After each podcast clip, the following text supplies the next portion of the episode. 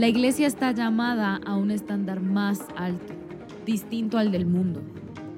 A los casados les doy la siguiente orden, que la mujer no se separe de su esposo, ni que el hombre se divorcie de su esposa. Sin embargo, si se separan, que no se vuelvan a casar. La iglesia ama al divorciado entre nosotros y de ninguna manera quiere que se sienta condenado, pero sí informado. La mitad de los matrimonios terminan en divorcio y desafortunadamente esa estadística es igual dentro de la iglesia. La iglesia está llamada a modelar en los matrimonios el amor y pacto de Cristo. Él no deja a su iglesia nunca. Cuando la iglesia peca, Él perdona y Él no rompe su pacto. Contracultura, la nueva serie de Casa de Libertad. Buenos días, ¿cómo están? Gusto en saludarlos. Gracias.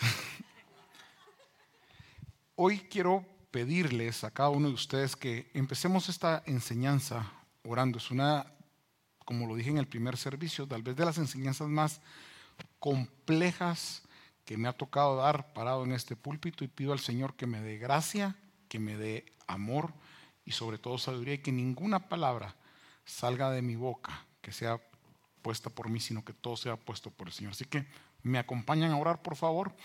Padre, te doy gracias en esta mañana. Gracias por esta palabra que tú nos vas a transmitir, Señor. Yo te pido, Señor Jesús, que me hagas morir a mí mismo y que tú seas el que hables hoy a tu iglesia, Señor. Que seas tú, Señor, el que transforme la vida, los matrimonios y las personas en esta congregación, Señor.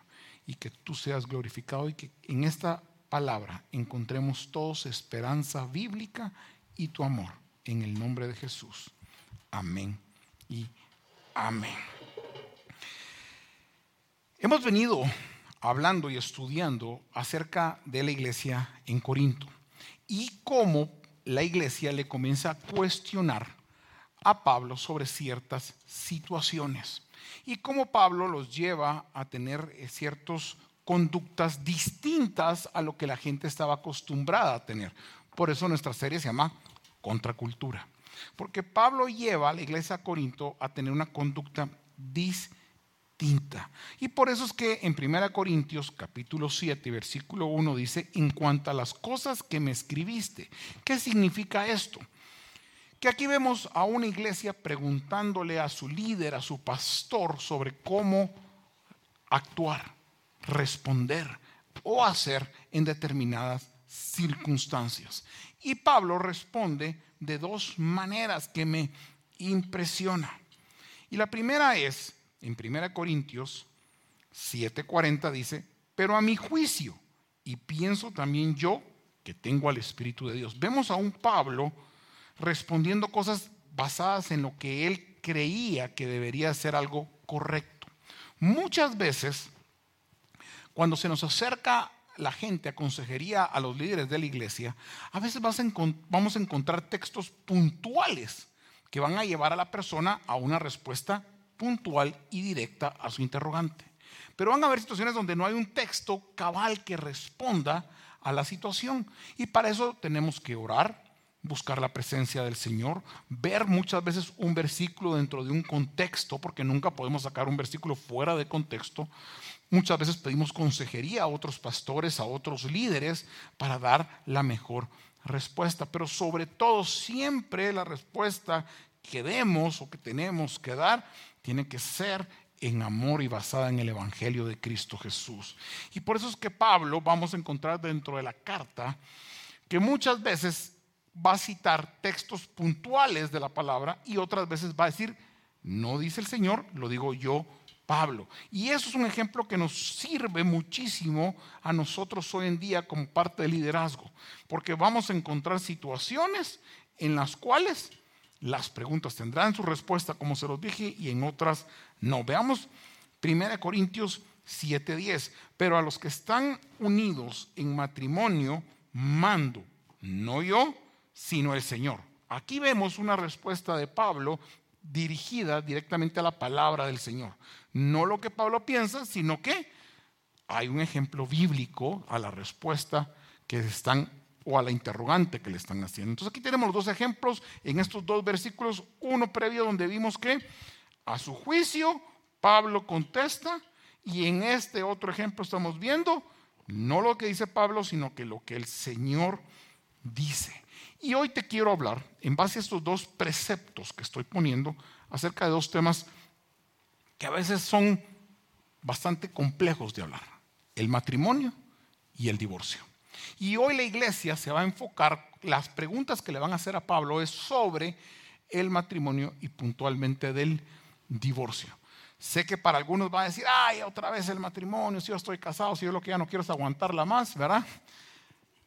Otros se van a entusiasmar, pero no importa, la condición en la que estés, es muy importante tener bases bíblicas sobre lo que Dios piensa del matrimonio y lo que Dios piensa del divorcio. ¿Sí? Como veíamos en el video, más del 50% de las parejas que se casan llegan a un divorcio. Y esta estadística afecta directamente a la iglesia.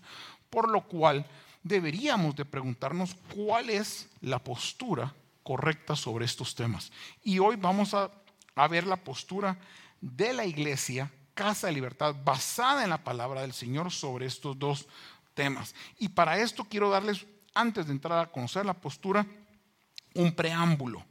Y queremos decirles que en Casa de Libertad creemos que el matrimonio es un regalo dado por Dios. ¿Sí? Que es algo bendecido y que está diseñado para que no se disuelva. Porque así dice el Señor y vamos a ver más adelante este fundamento. Sabemos que el casado necesita encontrar a Cristo Jesús dentro de su matrimonio. Sabemos y amamos a la gente que también está divorciada porque también necesita encontrar a Cristo Jesús. ¿Sí? sabemos que muchos de los que se han divorciado no han querido pasar por este proceso, pero tuvieron que hacerlo por alguna situación. Y sabemos que sus corazones fueron heridos y lastimados. Así que no importando si estás casado, si estás divorciado o eres soltero, la conclusión y la premisa es que todos por igual necesitamos el amor de Jesús. Y necesitamos que Cristo Jesús modele nuestras vidas y cambie nuestras vidas. ¿Por qué? Porque si estás casado necesitamos amar a nuestro cónyuge como Cristo está amándonos a nosotros. Si estamos divorciados, necesitamos el perdón y la restauración y poder perdonar a esa persona que nos pudo haber herido o lastimado de alguna forma como Cristo nos está perdonando a nosotros. Y si somos solteros, también necesitamos esperar en el amor de Cristo y en su confianza que en un momento dado Dios va a mandar a esa persona adecuada para mi vida. Entonces, si te das cuenta, al final, no importando cuál sea tu estado civil, cuál sea tu estado emocional, cuál sea tu condición soltero, casado, viudo, divorciado o como le querrás denominar, todos necesitamos a Dios y modelar una conducta distinta a la que el mundo nos ha enseñado.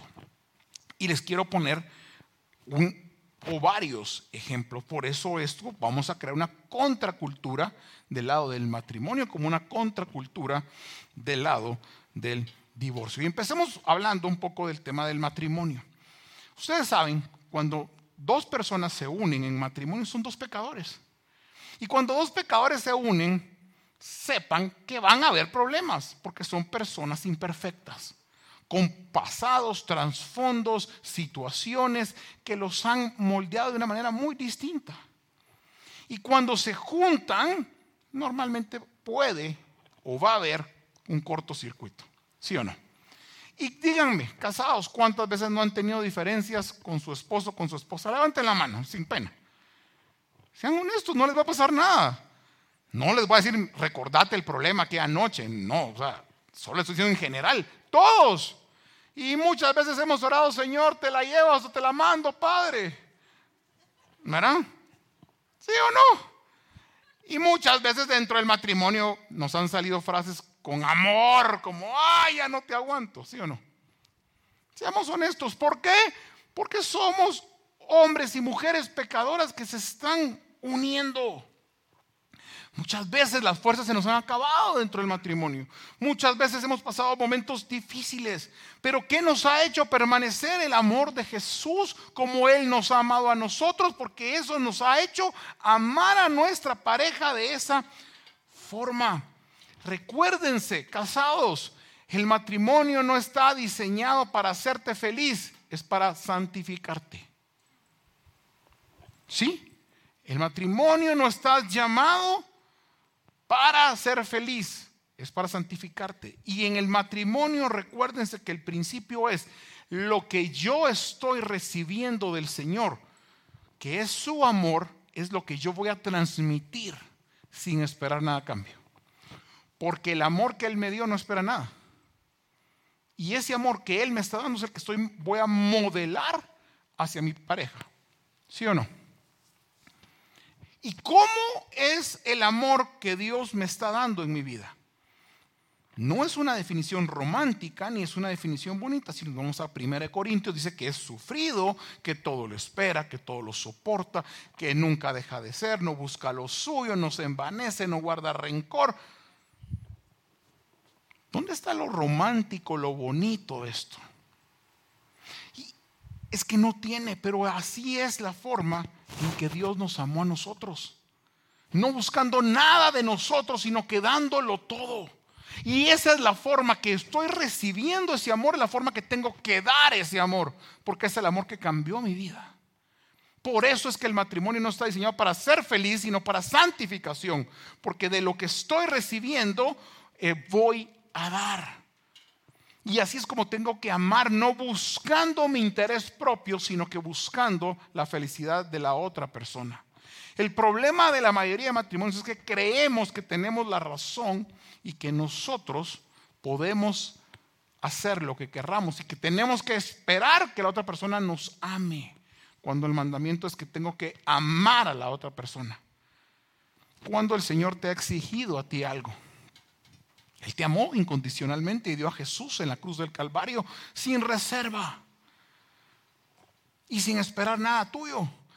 ese amor que te impactó, que te cambió, que hoy te hace ser llamado hijo de Dios, ese amor que has recibido es el amor que tienes que dar a tu pareja.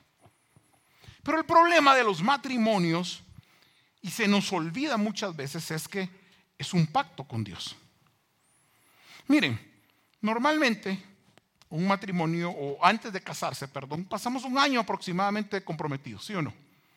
Y es ese año donde se planifica todo el vestido, la, luna de miel, que los arreglos, que la música, que haya esta comida, que hay 500 pruebas de comida, que quienes van a llegar, que repasemos la lista, que no sé cuánto.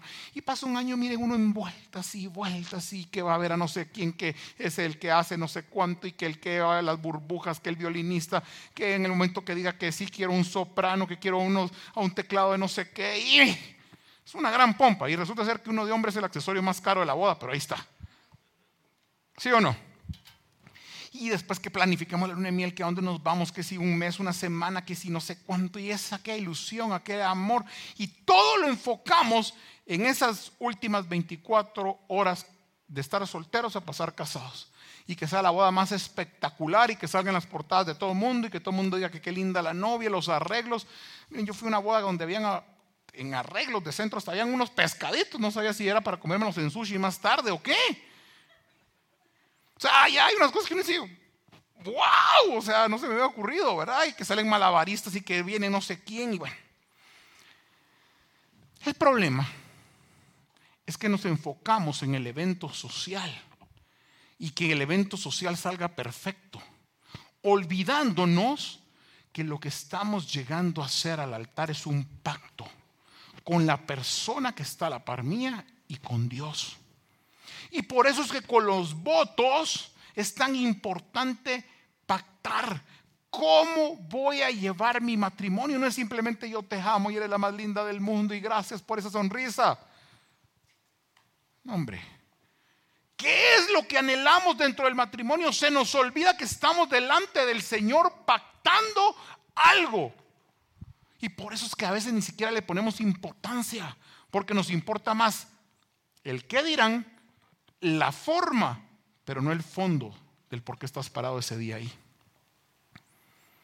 se te olvida que estás delante del Señor pactando con alguien algo eterno. Y te explico. Vean lo que dice 1 Corintios 7 del 10 al 11. Pero a los que están unidos en matrimonio, mando, no yo, sino el Señor. Ojo que aquí está la distinción que les hice en la introducción, que no está Pablo hablando, sino que el Señor, que la mujer no se separe del marido. Y si se separa, quédese sin casar o reconcíliese con su marido. Y que el marido no abandone a su mujer. El texto la semana pasada era no se casen, ahora es cásense y se quedan casados. ¿Por qué? Vean lo que está sucediendo en este momento. Y le preguntan al Señor Jesús y dice, ¿es lícito al hombre repudiar a su mujer por cualquier causa?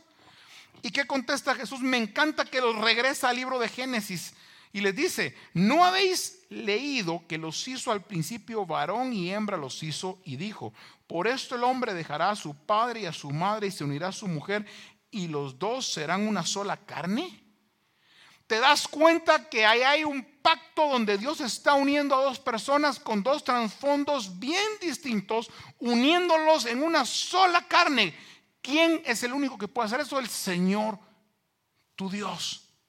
Y por eso es que estás pactando con Él. Y por si no les quedaba claro, vuelve a citar Génesis 4, solo que ahora en el versículo 6, y les reafirma algo y les dice, así que no son ya más dos, sino una sola carne. Por tanto, lo que Dios juntó, ¿qué? Ah, no lo separe el hombre. Lo que Dios unió, que el hombre no lo separe. ¿Qué quiere decir esto? Que el principio bíblico es que el matrimonio está diseñado para que no se disuelva. ¿Sí? Dios no creó el matrimonio para crearle causales de separación. Aunque dentro de las diferentes tiempos de la palabra vamos a ver que sí se ha dado el divorcio. Y más adelante vamos a ver cuál es la postura de, de la iglesia sobre este tema. Pero el divorcio, el matrimonio, perdón, está diseñado para que se mantenga en unidad donde necesitamos los que estamos casados el amor del Señor para amar a nuestra pareja como Cristo nos amó. No amarla como yo creo o como yo considero que la debo de amar, porque nuestro amor, entre comillas, que no debería ser llamado amor, tiene muchos límites y muchas reservas y espera siempre lo suyo, lo que nos interesa. Pero cuando yo amo como Cristo amó, entonces voy a entregarlo todo para hacer feliz a la otra persona. Y voy a honrar el pacto que hice esa tarde, esa mañana, esa noche, delante de Dios y con toda la gente de testigos. Nunca tomen por alto lo que han pactado con Dios. Pero la iglesia siempre ha pasado por momentos difíciles y se vean qué es lo que piensa el Señor del tema del divorcio. Malaquías 2.16 dice, porque Jehová Dios de Israel ha dicho que Él aborrece el repudio y que al que cubre de iniquidad su vestido, dijo Jehová de los ejércitos, guardaos pues en vuestro espíritu y no seáis desleales. Aquí estamos viendo que el Señor no quiere que el pacto se disuelva, que lo que tú pactaste delante de Él se caiga. Él no está a favor de esto. Pero esto no quiere decir, y quiero ser muy puntual, que si tú pasaste un divorcio, que el Señor no te ame. El Señor no quiere el divorcio, pero sí ama al divorciado. Porque igual misericordia tiene para el casado como para el divorciado. Igual perdón, igual restauración, igual ministración, igual amor necesita un casado que un divorciado. Necesitamos al Señor Jesús siempre y su amor va a estar sobre nosotros no importando tu estado civil, porque Él nos amó por ser hijos. Sé que el divorcio ha cambiado tu vida y sé que muchos de los que están aquí pueden estar divorciados. Y sé que muchos no quisieron estar en este proceso, pero por alguna razón lo pasaron. Pero entonces, ¿cuál es la postura? Veamos temas puntuales. Primero hablemos del yugo desigual dentro del matrimonio. Y sigamos el texto, 1 Corintios capítulo 7, versículos del 12 al 14. Y a los demás yo digo, no el Señor. Vean la diferencia del versículo anterior. Aquí es Pablo hablando, en el versículo anterior el Señor hablando. Si algún hermano tiene mujer que no sea creyente y ella consiente en vivir con él, no la abandone. Y si una mujer tiene marido que no sea creyente y el creyente y consiente en vivir con ella, que no la abandone. Porque el marido incrédulo es santificado en la mujer y la mujer incrédula en el marido. Pues de otra manera vosotros hijos serían inmundos, mientras que ahora son santos. Quiero contextualizar este versículo. Estamos hablando de la primera generación de cristianos. Muchos de ellos se habían casado antes de conocer al Señor Jesús. Y ya casados, alguno de ellos había conocido a Cristo Jesús. ¿Y qué es la recomendación que Pablo está dando en este pasaje? Que si ya se habían casado, estaban unidos en matrimonio y después uno había conocido a Jesús, que no se separaran. ¿Por qué? Porque estaba sucediendo mucho, que se habían casado los dos, no amando al Señor, pero uno había conocido al Señor. Y vean cómo se refuerza esta situación en, el libro de Esdras, capítulo 10 y versículo 3. Dice, ahora pues, hagamos pacto con nuestro Dios qué despediremos a todas las mujeres y a las nacidas de ellas según el consejo de mi Señor y del que temen el mandamiento de nuestro Dios? Y hágase conforme a la ley. Lo que está aquí, estamos viendo, es gente queriéndose separar porque ya se habían casado y casados uno conoce al Señor y el otro no. Y ahí es donde decía, entonces me separo, me divorcio o no. Y el consejo que Pablo da es no se separen. Y veamos por qué. Porque dice, que en algún momento el que conoce al Señor Jesús puede llegar a que el otro lo conozca. ¿En qué sentido? La salvación no se transmite porque yo soy salvo, entonces automáticamente mi pareja es salva. No, lo que sucede es que en el momento que el otro conoce al Señor, su conducta cambia. Y cuando la conducta cambia de un cónyuge, impacta a la persona. Cuando comienza a amar con el amor del Señor Jesús, como ese amor que transformó su vida y comienza a amar a la otra persona de esa manera, les garantizo que esta persona que no conoce al Señor Jesús va a ser impactada por una conducta distinta, por un pensamiento distinto, por un amor distinto que probablemente ni lo habían experimentado dentro del matrimonio porque el amor del Señor no estaba en ninguno de los dos. Y esa conducta cambia y transforma vidas. Por eso es que Pablo recomienda que si los dos se casaron sin conocer a Cristo y uno después lo conoció, que no se separen. ¿Por qué? Porque la conducta de, de este que conoció a Jesús puede llevar a la otra persona a conocer a Cristo Jesús a través de su conducta. Y ahora quiero que vayamos a 1 Corintios 7, 16. Me voy a saltar intencionalmente al versículo 15. Y dice el 16, ¿por qué? ¿Qué sabes tú, oh mujer, si quizás harás salvo a tu marido? ¿O qué sabes tú, oh marido, si quizás harás salva a tu mujer? Te das cuenta que en un momento una conducta de amor, de perdón, puede transformar la vida de la persona que está a la par tuya. Nunca dejes de orar por tu esposo o por tu esposa. Sean creyentes o no sean creyentes, nunca dejes de orar. Una oración, una conducta basada en Cristo Jesús puede transformar la vida de una persona. Y recuérdense que no importando si estamos casados, si estamos solteros, si estamos divorciados, si somos viudos, necesitamos siempre el amor de Jesús. Necesitamos su misericordia. Y en este caso, puntualmente, podemos orar y bendecir a esta persona. Y cuando tú oras, el Señor obra.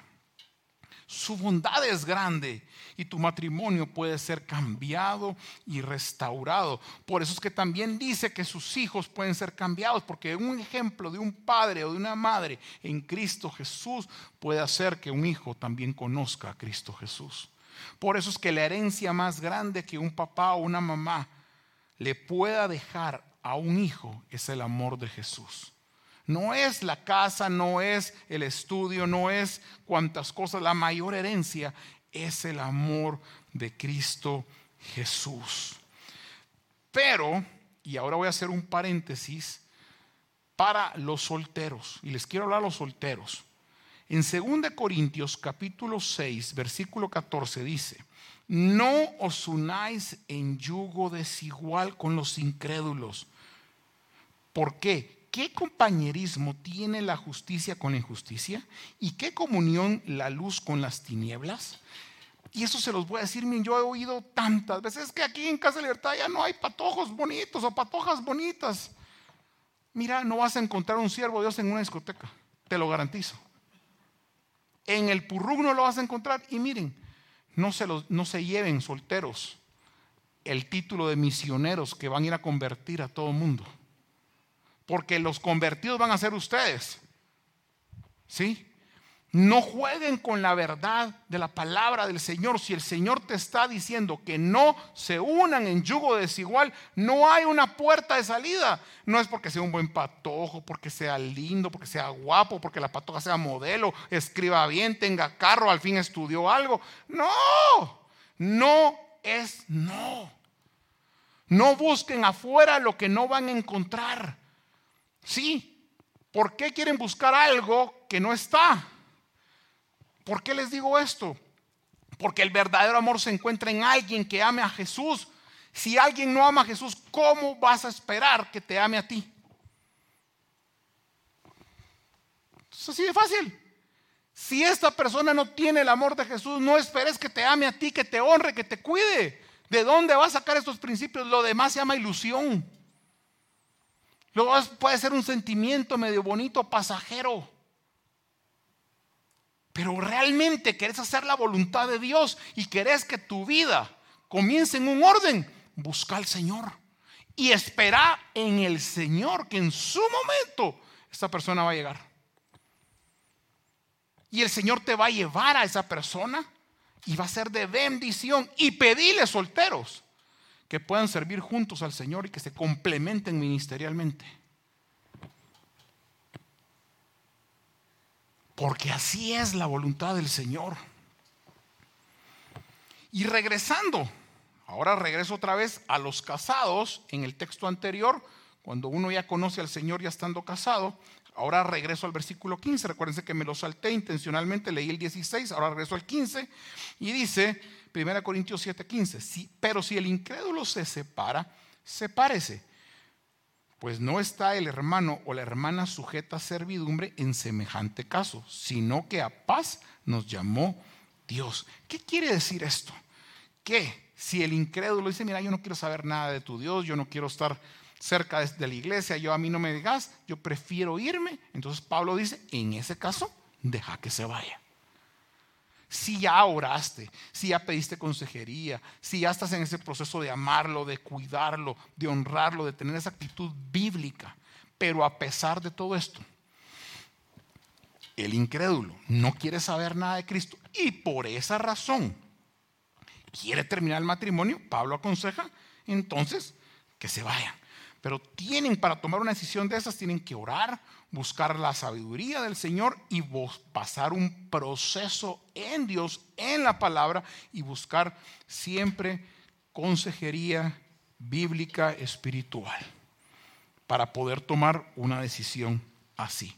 Entonces, el matrimonio diseñado por Dios desde la creación del mundo es un pacto y que lo que Dios une no lo separa el hombre y saben que Dios mismo dijo, ya leímos las citas, que él no quiere que se divorcien.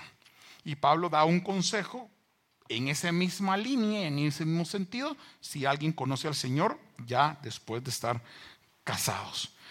Y entonces hablemos ahora de cuál podría ser causas bíblicas para un divorcio. Y veamos qué dice el Señor. El primero, que es el más obvio de todos, es la muerte. Cuando tu cónyuge muere, tú puedes tener la libertad de volver a casarte o simplemente de quedarte soltero el tiempo que tú desees. Hay alguien que yo quiero un montón y sé que está en la tele viéndome que me dijo un día, yo no me divorcio, yo solo enviudo. ¿Sí? Y a mí me pareció medio raro la respuesta, pero al final es cierto, porque para él el estar casado es un principio tan fuerte que dice, no hay problema que haga disolver mi matrimonio, salvo que Dios se la lleve. Tampoco van a orar por eso, ¿verdad? Señor, llévatela, ¿verdad? Pues llévatelo, Señor, ¿verdad? Pero es cierto, cuando uno honra ese pacto delante de Dios y uno entiende que en Cristo Jesús hay una esperanza bíblica, no hay problema que Dios no pueda obrar, que Dios no pueda transformar. Así que nunca dejes de orar por tu cónyuge, por la persona que Dios te dio como compañero. Segundo punto, es el adulterio. En Deuteronomio habla de que si alguien cometía adulterio, podía morir, ¿verdad? O que debería de morir. Pues esto hoy en día, pues sabemos que no es así. ¿Cuánta gente comete adulterio y no muere, verdad? Quisiéramos matarlos, pero no podemos, es pecado. Pero ¿qué pasa? Sé que esto es una de las situaciones más difíciles que un matrimonio puede vivir, el engaño. La persona que fue engañada se puede sentir traicionada, herida, menospreciada, no querida, etc. Pero si hay un arrepentimiento de la persona que cometió adulterio, si hay ese querer restaurar su matrimonio basado en principios bíblicos, nuestro consejo como iglesia es traten de luchar por su matrimonio a pesar de. ¿Sí? Aunque la misma palabra del Señor dice que si esto no hay un arrepentimiento, pues pueden divorciarse, nuestra postura como CDL es vivan el proceso de restauración porque a uno cuántas veces Dios no le ha perdonado cuántos pecados. ¿Cuántas veces no hemos pecado recurrentemente en algo? Y el Señor aún así nos ha amado y nos ha perdonado. Y por eso les digo, si el amor que estoy recibiendo de perdón, ¿por qué no lo voy a extender a este lado? Y entonces tienen que vivir y pasar ese proceso y no sentirse simplemente víctimas y como víctimas empujar el tema hacia un divorcio. Vivan un proceso de restauración, de perdón. Y si en caso la persona que comete el pecado no se arrepiente o no quiere dejar su conducta pecaminosa, entonces sí divorciense. Pero esto les lleva al que sufrió, al que está dolido, un tema que tiene que perdonar a la persona, aunque no regrese con él. Porque nosotros debemos de amar a nuestro prójimo siempre. ¿Sí? Siempre. A pesar de su conducta, sí, a pesar de su conducta, como cristianos debemos de amar y perdonar. Eso no quiere decir que entonces lo voy a abrazar y a besar. Sí, es distinto, pero poderlo ver a los ojos, ¿saben por qué? Porque van a seguir siendo papás. Y van a seguir juntándose en las reuniones del colegio, en la universidad, en la graduación, en la boda del hijo, lo que sea. Y qué rico poder ver a alguien a los ojos y decirle, yo te perdoné. Y tú puedes seguir con tu vida. Yo sigo con la mía, pero en amor. No guardando ese rencor que no se pueden ver y que casi cuando se miran, casi que se matan, ¿verdad? Tenemos que adoptar una cultura bíblica de perdón y de restauración siempre. Tercera causa de por qué en algún momento se puede llevar a cabo un divorcio, la inmoralidad sexual. Esto es distinto al adulterio. Aquí entra la palabra ¿Qué, quiere decir esta palabra? Va más lejos del adulterio. A veces hay problemas con la pornografía, masturbación, a veces con temas sexuales, de impureza. Y en este caso también recuérdense que si hay un arrepentimiento puede haber una restauración del matrimonio. Pero si vemos esa dureza de corazón y si hay algo que las pone en riesgo, entonces se puede llevar a cabo el divorcio por una inmoralidad sexual. Luego, el cuarto punto es un trato desleal. Malaquías 2.14 dice, mas diréis, ¿por qué? ¿Por qué Jehová ha testiguado entre ti y la mujer de tu juventud, contra la cual has sido desleal, siendo ella llamada tu compañera, mujer de pacto. Muchas veces, vean qué interesante, mujer de pacto. Tu esposa, tu esposo son esposos o esposas de pacto. ¿Con quién pactaste? Con Dios. No se te olvide, no solo fue esa noche linda de la cola más larga y el velo más grande y, y los pescaditos en el arreglo había algo más ese día que hiciste y pactaste con Dios. Por eso es que Dios en su palabra llama, dice a la mujer o al hombre de pacto. Pero el trato desleal muchas veces se da cuando constantemente hay cierta situación donde te menosprecian, te rebajan, te hacen cierta situación donde no te honran. Y si no hay un arrepentimiento, no hay un proceso donde se quiera someter, entonces en ese momento pues se puede dar el divorcio. Quinta causa, la dureza de corazón. Vámonos al Evangelio de Marcos, capítulo 10, versículos del 4 al 5. Y dice, ellos dijeron, Moisés permitió dar carta de divorcio y repudiarla. Y respondiendo Jesús le dijo, por la dureza de vuestro corazón os escribo este mandamiento. ¿Se dan cuenta por qué razón estaba escribiéndola por la dureza del corazón? Y aquí cabe recalcar que si regresamos al primer pasaje, que lo que Dios unió no lo separe el hombre. Pero muchas veces hay conductas como alcoholismo, como drogadicción, como cierto tipo de conductas que llevan a la persona a ya no poder seguir adelante y hasta en algunas ocasiones poner en riesgo su propia vida o su propia integridad. Muchas veces son conductas repetitivas conductas que lastiman y hieren. Y si no hay un arrepentimiento, y aparte que ya lo amamos, hemos orado, hemos sometido nuestro proceso delante del Señor, hemos buscado consejería, entonces ya podemos pasar a un tema de divorcio por una dureza del corazón. Luego tenemos el tema de los abusos como sexto punto. En 1 Pedro capítulo 3 y versículo 7 dice, vosotros maridos igualmente vivid con ella sabiamente, dando honor a la mujer como a vaso más frágil y como a coherederas de la gracia de la vida, para que vuestras oraciones no tengan estorbo. Muchas veces hay abuso de gritos económicos, muchas veces de, de situaciones que se dan porque creen que van a poner un punto porque ellos tienen la razón, sean hombres o mujeres. Y el abuso es un tema que se da de forma constante y muchas veces el abuso lleva a la dureza del corazón y esa dureza del corazón muchas veces lleva a un engaño, a una infidelidad y muchas veces se nos olvida que tenemos a una compañera, en el caso de los varones, como un regalo de Dios con el cual pactamos amor. Y el problema es que muchas veces pensamos que si yo le hago valer mi punto, si yo digo estas palabras de esta forma y con mi carácter, entonces me va a tener que obedecer porque terreno cedido es terreno perdido. El que está perdiendo es el matrimonio. Recuérdate que Dios te hizo una sola carne. Y no es el, tu único punto el que vale. Hay un corazón, hay un sentimiento y hay una persona a la par tuya que Dios te dio con amor. Y estas causas sí, pueden llevarte en algún momento a un divorcio. Pueden llevarte a que tu matrimonio esté roto. Pero te digo, no importando si ya pasaste este proceso o estás por pasarlo o sentís que lo vas a pasar, hay una esperanza para ti en Cristo Jesús.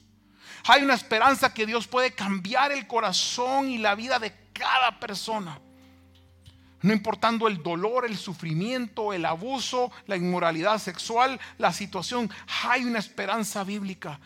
Tú como hijo de Dios tienes que orar y bendecir a tu pareja.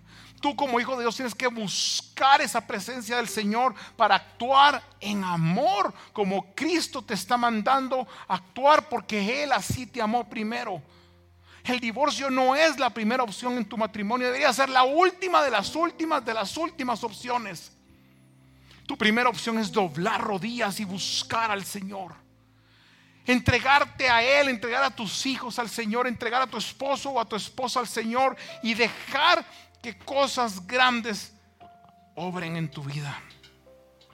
Pero si en algún momento llegas a pasar por este proceso de divorcio, recuérdate que el Señor está contigo y que Él te ama, a pesar de esta situación. Nunca olvides, Él no quiere el divorcio, pero sí ama al divorciado.